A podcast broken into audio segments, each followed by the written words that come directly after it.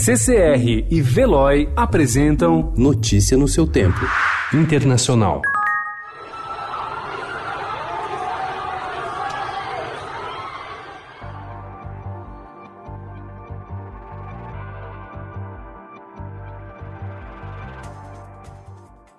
Novos protestos se espalharam pelo Irã neste domingo. As manifestações aumentam a pressão sobre os líderes do país depois que as forças militares admitiram que derrubaram por engano um avião ucraniano no momento em que Teherã temia ataques aéreos dos Estados Unidos. Os manifestantes saíram às ruas pelo segundo dia, pediram a renúncia de líderes e criticaram a maneira como o governo lidou com a questão. Oito mísseis caíram ontem em uma base aérea iraquiana que abriga soldados americanos ao norte de Bagdá. Fontes militares iraquianas ainda não informaram a origem dos disparos. Ao todo, quatro soldados iraquianos ficaram feridos.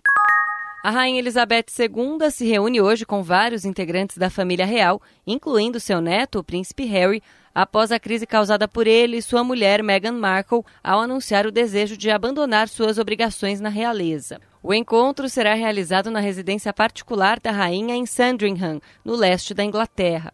Meghan, que está no Canadá, pode participar da reunião por telefone. Look, you know, there have been some things we do differently and you learn from every event, but the most important thing is the action we have now taken o primeiro-ministro da Austrália, Scott Morrison, admitiu que podem ter sido cometidos erros na gestão dos incêndios florestais que assolam o país. Ele tem sido duramente criticado pela condução da crise.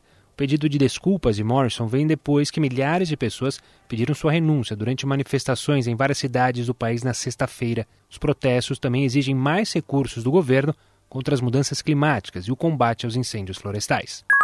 Um vulcão próximo à capital das Filipinas lançou cinzas a até 15 quilômetros no céu ontem, provocando a retirada de milhares de pessoas de áreas afetadas, o cancelamento de voos e alerta para uma possível erupção explosiva e um tsunami vulcânico. O vulcão Taal, um dos mais ativos do país, fica no meio de um lago a cerca de 70 quilômetros ao sul do centro da capital Manila.